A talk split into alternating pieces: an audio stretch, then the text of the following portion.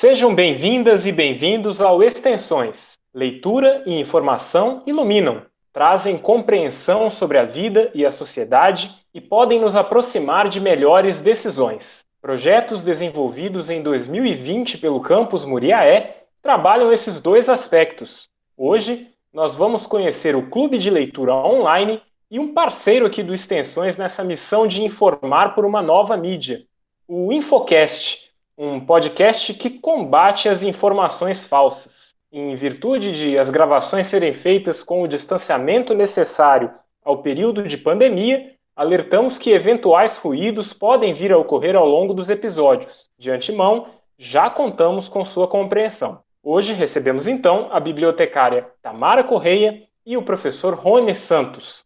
Eu sou Daniel Leite e você se conecta ao IF Sudeste MG pelo Extensões. Extensões conectando você aos projetos do IF Sudeste MG. Iniciamos nossa conversa com a bibliotecária Tamara Correia, que coordena o clube de leitura online do Campus Muriaé. De certa maneira, ele já existia antes da pandemia, mas em outro formato. Era a biblioteca ativa, com encontros quinzenais. A utilização das tecnologias da informação e da comunicação para promover a reflexão sobre obras literárias também está presente em outros cantos, como no Campus Santos Dumont do IF Sudeste MG. Agora, vamos entender não apenas como se desenvolve esse projeto, mas também o benefício que ações dessa natureza proporcionam a seus participantes. Seja bem-vinda, Tamara. É uma satisfação recebê-la no Extensões. Obrigada, Daniel. Quero agradecer a participação e saudar a todos os ouvintes. A gente que agradece sua presença, Tamara. É, a gente quer saber como foi essa transição do projeto Biblioteca Ativa para o Clube de Leitura Online. Os participantes que estavam com vocês na fase anterior continuaram agora nesse ambiente virtual? Sim, a transição foi maravilhosa. Os participantes entenderam muito bem a proposta do projeto e continuaram conosco através do grupo de WhatsApp e participando dos encontros online. O grupo cresceu e tem tido uma maior participação a cada encontro. Inclusive, contamos com participação internacional de um leitor da Argentina. Que bacana, Tamara. É uma das vantagens né, desse ambiente online. E até agora, quais livros que vocês já propuseram né, e já foram debatidos? E também como é a dinâmica que envolve o grupo do projeto, tanto na troca de mensagens quanto nas videochamadas né, que acontecem efetivamente para debater as obras. Então, nós trabalhamos com pequenos contos de diversos autores e tipos, né? Autores nacionais e internacionais. Já lemos e discutimos sobre contos de Machado de Assis, A Cartomante, Bliss, de Catherine Mansfield, Beijo na Face, de Conceição Evaristo, o conto A Escrava, de Maria Firmina dos Reis, A Saúde dos Doentes, de Júlio Cortázar, que é um autor argentino, e no nosso, no nosso último encontro nós tivemos o Coluio das Perdas, de Cut, é muito interessante observar a diversidade de leituras, pois as leituras são sugeridas pelos próprios participantes, que se tornam mediadores dos encontros. Muito legal, Tamara. Eles assumem então esse papel de protagonistas também, né, do, do processo, né? E para quem ainda não faz parte do clube, é possível participar? É possível entrar de alguma forma, mesmo com o projeto em andamento? Sim, com certeza. O projeto vai até dezembro. O projeto ele conta com a parceria da Academia Moreense de Letras e já se tornou perene no campus Muriaé. E, inclusive, já está na sua segunda edição. O nosso encontro ele é quinzenal. É, eu peço para as pessoas acompanharem nossas redes sociais, né? Sempre quando nós vamos é, ter um encontro, nós anunciamos nas redes, tanto do IF Sudeste MG, como das da biblioteca do Campus Muriaé. O Facebook é Bibliotecas Campus Muriaé.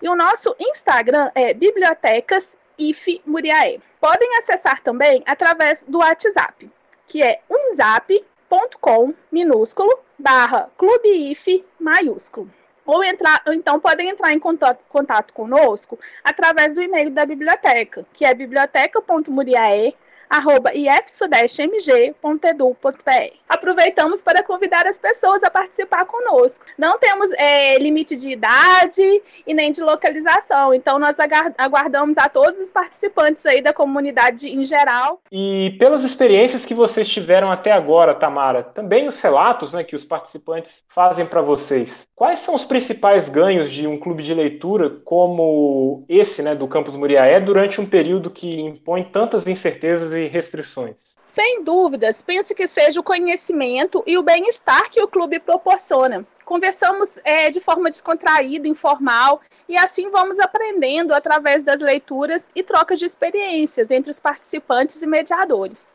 Agregamos muito valor literário e de mundo a cada encontro.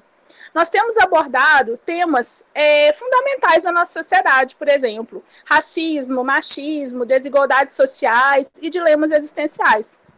O bem-estar né, que nós sentimos e que eu é, sinto dos participantes é natural, quando vemos que as, as horas passam rapidamente em contato com as outras pessoas, né, que também gostam aí da literatura.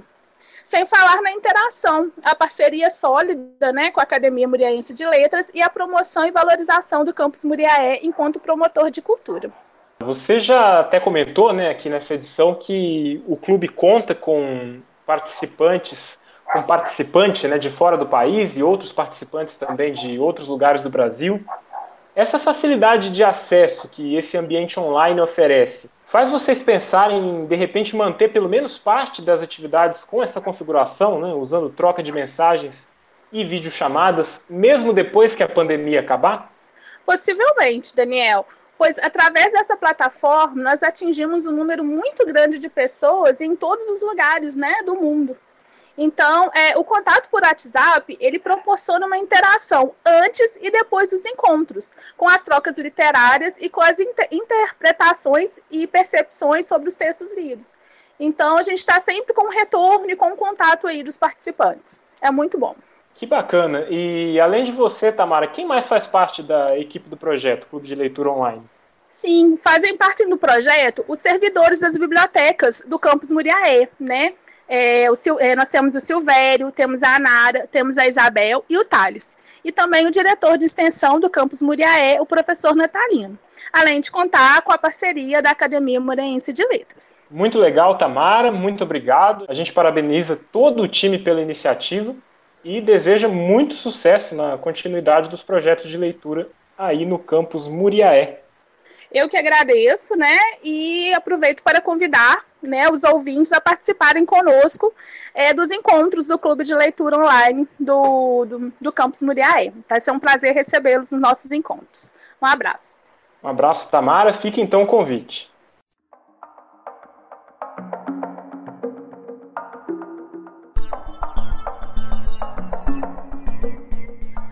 Agora o assunto é infodemia, o excesso de informações durante a pandemia da Covid-19. Nem sempre elas são verdadeiras, de fontes confiáveis, e aí está o principal problema. Outro projeto do campus Muriaé, o Infocast, combate as chamadas fake news, esse fenômeno de que a gente ouve falar bastante, especialmente de 2016 para cá.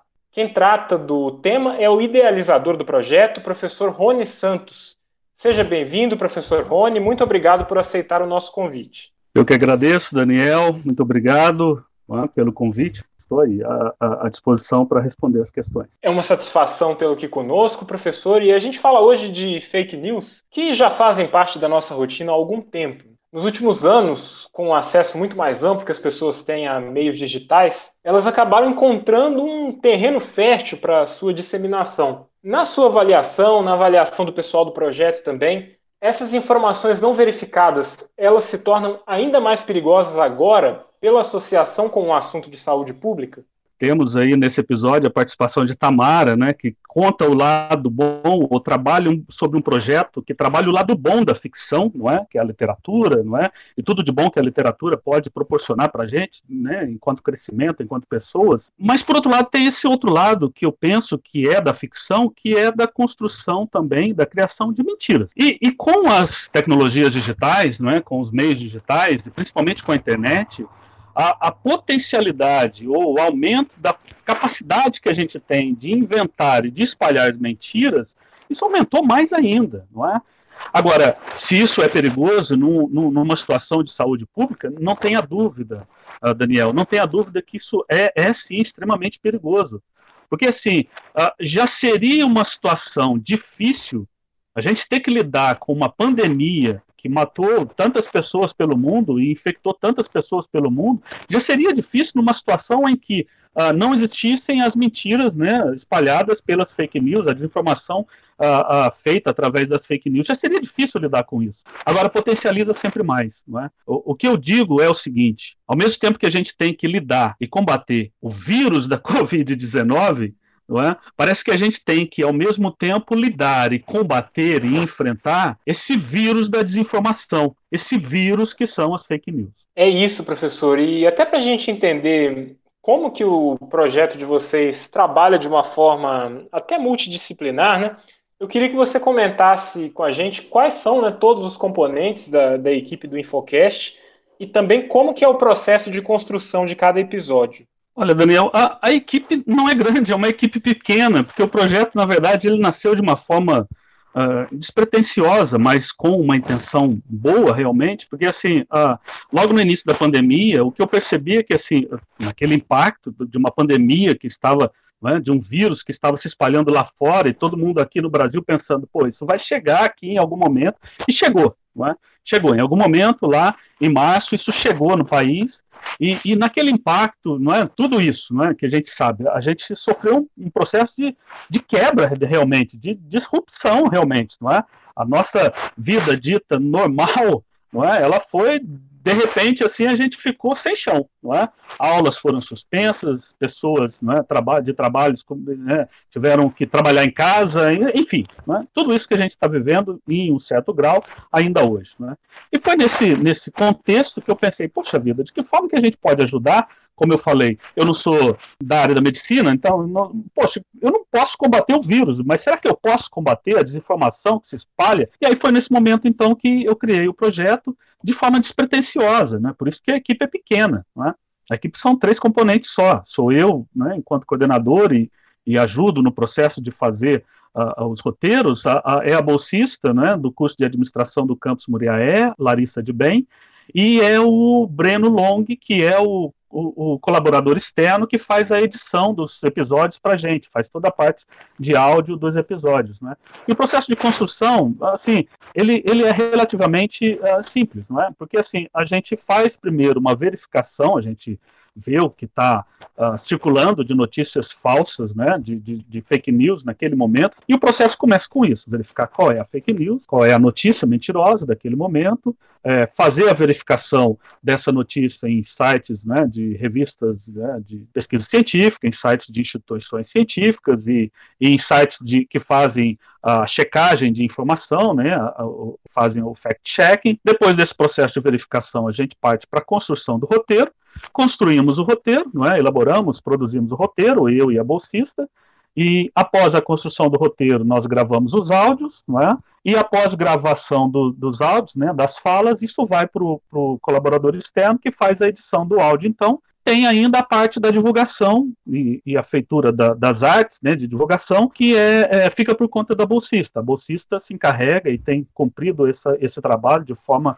primorosa e feita a divulgação nas redes sociais do projeto. E aproveitando para citar um episódio específico de vocês, professor, esta edição nossa do Extensões está sendo divulgada justamente no dia 31 de outubro, data do Halloween, que de certa forma foi o fio condutor de uma edição do Infocast em que vocês falaram sobre fake news bizarras. Você pode compartilhar com a gente uma ou mais informações falsas que vocês desmentiram nessa edição? Claro, posso sim, Daniel. Uh, assim, na verdade, uh, não foi só um episódio, não. Assim, uh, no mês passado, né, no começo do mês passado, em setembro, nós percebemos que tinha de fato, existiu uma quantidade muito grande de fake news uh, extremamente grotescas e bizarras, com assuntos assim que quem olha fala, poxa vida, não é possível que tenha alguém que acredita que isso seja verdade.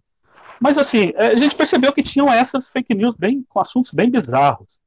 E aí a gente pensou, poxa vida, será que a gente não pode fazer um mês só com essas fake news, uh, com essas temáticas tão estranhas? E foi o que a gente fez, né? Nesse mês, não é? já, já tivemos o primeiro episódio, foi sobre uma dessas fake news, não é? Foi uma, uma, uma informação que circulou, né, em algum momento, uma montagem feita usando a, a página, não é? Tem a página do, do, do Globo, né, no Twitter, fizeram uma montagem falando de um caso de um paciente que, uh, ao ser infectado pelo, pelo, pela Covid-19, Uh, no hospital, ele se revoltou e assim começou a ter acessos de fúria e mordeu o pescoço do médico, né?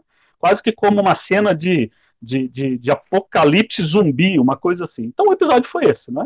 Um, é quase como um The, The, Walking Dead, esse foi o, o nome do episódio, o The Walking Dead da Covid-19. E aí, durante esse mês, essa semana vai sair, amanhã sai a relação entre um paciente infectado pela Covid-19 e, e, e, morcegos, né? Aliás, essa é uma das, das questões que que está por trás dessa fake news, não é? Eles aproveitaram essa ideia de que a suspeita era que o vírus tenha sido transmitido para os seres humanos a partir de morcegos, essa é uma das suspeitas, e dali criaram uma, uma notícia mentirosa, e sempre a composição é a mesma, né? A, a feitura da fake news é sempre, parece que o roteiro Uh, o, o, roteiro para construção ele se repete, né? Pegam imagem de uma notícia verdadeira, de um site é? qualquer, pega a notícia, a imagem de uma notícia verdadeira, pega alguns aspectos que são verdadeiros, é, é uma das suspeitas que os, as pessoas né, da área da ciência têm, que talvez tenha sido, sim, a, a, a Covid-19, o vírus da Covid-19 tenha sido transmitido através de algum animal silvestre, entre os suspeitos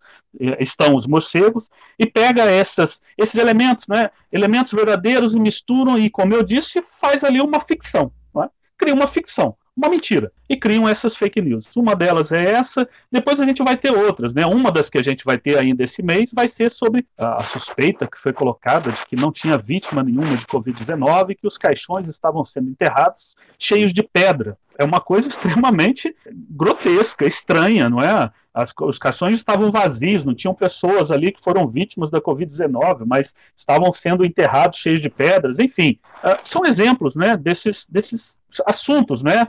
extremamente estranhos e bizarros que a gente está trabalhando esse mês. Muito interessante, professor. Essas mentiras elas são construídas de diferentes maneiras, né? E muito interessante isso que você falou da associação entre elementos verdadeiros com elementos falsos que juntos produzem uma fake news. E para a gente encerrar, professor, como que tem sido a repercussão do projeto entre os alunos do Instituto Federal e também fora do âmbito acadêmico? E além disso, eu queria saber como que tem sido também essa participação de vocês na Rede Nacional de Combate à Desinformação. Assim, a repercussão tem sido muito bacana, muito interessante, porque assim, é um projeto em que a, a divulgação dos episódios do podcast são feitas uh, é feito, aliás, nas redes sociais do projeto, né? Nós temos páginas no Facebook, no Instagram e no Twitter. Percebo muito assim a, a interação deles nas nossas redes quando os, os áudios saem. Né? Os áudios saem e assim tem interação, eles comentam, eles é? é, feita de acordo com o comportamento feito nas redes. Né? Então assim tem curtida, tem é? isso isso são métricas para a gente ter uma noção é? do quanto aquelas pessoas estão atentas ao que a gente está divulgando nos episódios do podcast, né? E também fora do âmbito acadêmico. Uh, no caso do Facebook, né, uma das, das, redes sociais que a gente tem, uh, né, tem página do projeto. Uh, até agora, né, a gente está, nessa semana saiu o 11 primeiro episódio, né, de 20 que a gente vai produzir até o fim do projeto em, em dezembro. Até agora, no Facebook, nós tivemos mais de 2.500, já, tá, já passou disso, né, interações no Facebook. Então, assim, as interações vão desde uh, curtidas, compartilhamentos. Então, assim, de alguma forma as pessoas tomaram contato. Assim, a gente percebe que tem uma predominância de um público mais maduro, mais, mais experiente, não é? As pessoas na sua faixa ali dos seus de 40, 60 anos, é o público que mais ouve. Mas isso não significa que não tem uh, espectadores também na faixa dos, na, dos, né, dos 18 até os 20 anos, 25 anos, tem uma faixa grande de espectadores também. E, de fato, o podcast proporciona isso, né? Você pode ouvir na hora que você quiser, onde você quiser, dá para ouvir, tem essa flexibilidade, não é? O podcast é uma mídia uh, que possibilita essa flexibilidade sobre quando, em que momento você vai querer ouvir. Agora, a, a, outra pergunta sua era quanto ao nosso, a nosso envolvimento com o pessoal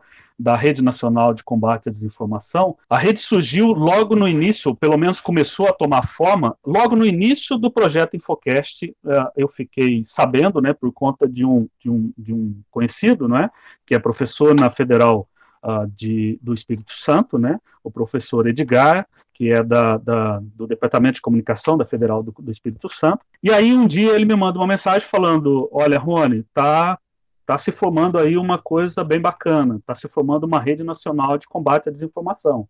A gente vai fazer uma primeira reunião. Isso era abril, começo de abril. Ele falou: Vamos fazer uma primeira reunião, entra lá porque o seu projeto tem tudo para poder ser um bom parceiro é, nessa rede. E aí entramos. É? Eu participei desde a primeira reunião não é, de, de, de, criação, de formação da rede. Hoje já são, se eu não me engano, são já está beirando aí 50 projetos parceiros, e aí vai, uh, tem, tem projetos uh, de agências de comunicação, tem projetos de, que fazem especificamente fact-checking, tem projetos sociais, tem núcleos de pesquisa, tem coletivos, tem instituições, tem revistas, tem museus, enfim, é uma rede grande, não é? é uma rede bem grande, e no meio dessa rede está lá o Infocast, é? o Infocast entrou também, está lá fazendo parte, é, é, é, um dos, eu acho que tem outro também projeto que faz o trabalho de podcast, né, de, de combate à desinformação, é esse, é esse o objetivo da rede. A, a, criação da rede ajudou bastante naquele mecanismo de criação dos episódios, porque assim, a rede é um local, a rede de combate à desinformação, ela não pauta o que cada projeto parceiro vai fazer. Não, cada projeto parceiro é livre para poder fazer, uh, tocar ainda sua, o seu trabalho da forma como quiser, da forma como estava fazendo. A rede é uma espécie de plataforma onde ali se concentra diversos trabalhos que estão sendo feitos para combater a desinformação e é uma espécie de plataforma de visibilidade desses trabalhos. Né? Muito bacana, professor. É isso mesmo. Muito obrigado. Parabéns por uma iniciativa tão nobre, né, que leva as pessoas a tomarem melhores decisões, como a gente comentou logo na abertura desse episódio. Agradeço suas palavras, Daniel. Que bom seria se fosse uma pandemia de informação. É informação que a gente quer. Informação checada, verificada, autêntica, verdadeira, não é que não promova mentira, que não não não promova o vírus, sei lá, uma é informação que a gente quer. Se for uma, uma, uma pandemia de informação, ótimo, é isso mesmo. Agora, o problema é que a gente passa por um, um processo que não é só brasileiro, mas é um, uma situação mundial que uh, não é uma pandemia de informação, é uma pandemia de desinformação. Esse é o problema. É uma desinfodemia. Esse é o problema. Então, assim, que bom, agradeço suas palavras e, assim, espero que, que a gente sempre esteja atento a, a ajudar quem, quem, precisa a se informar melhor e, e, e, assim, todos nós, esse é papel de todos nós e o projeto Infocast está aí para ser uma pequena ajuda né, nesse combate à desinformação.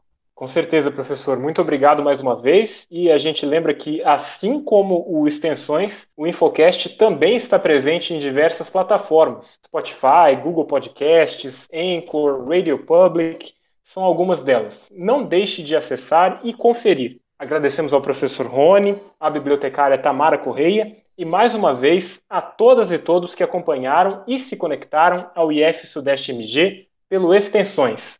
Nossa equipe tem Elisa Franco, Laura Chediak, Lívia Honório e Daniel Leite. Um grande abraço e até a próxima.